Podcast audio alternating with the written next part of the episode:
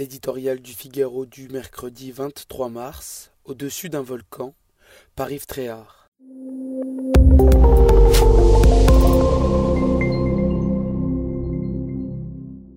À quelques jours d'une élection présidentielle, la mort d'Ivan Colonna aurait dû provoquer un tsunami de questions et d'indignation.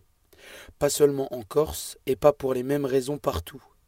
Tel fut le cas en mai 1988, quand la Nouvelle-Calédonie s'était invitée dans le face-à-face entre François Mitterrand et Jacques Chirac.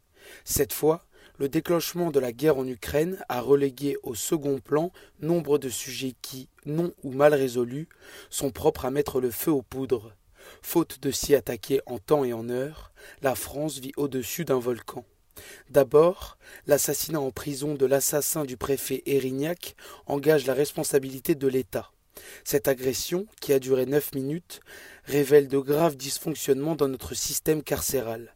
Et que dire du régime réservé aux criminels, un islamiste réputé ultra dangereux dont on découvre qu'il avait été promu auxiliaire des tâches de l'établissement et qu'il devait être bientôt libéré.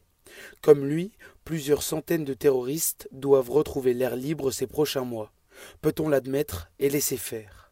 Ensuite, les exactions qu'a engendré l'agression de Colonna en Corse semblent avoir intimidé le pouvoir exécutif.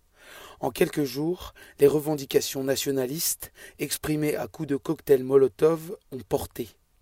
Soixante-dix gendarmes et policiers ont pourtant été blessés en une seule journée. La violence payerait-elle Le ministre de l'Intérieur a lui-même fait le voyage pour montrer son ouverture. Alors que l'assassin d'un préfet de la République passe désormais pour un martyr sur place, l'État, sans l'argent duquel l'île crierait misère, se couche donc. Est-ce dans ces conditions que le statut de la Corse doit être reconsidéré? Partout, l'expérience montre que les autonomistes sont vite dépassés par les indépendantistes. Pressé par le calendrier électoral et prisonnier d'un évident chantage, l'exécutif a mis le doigt dans un dangereux engrenage.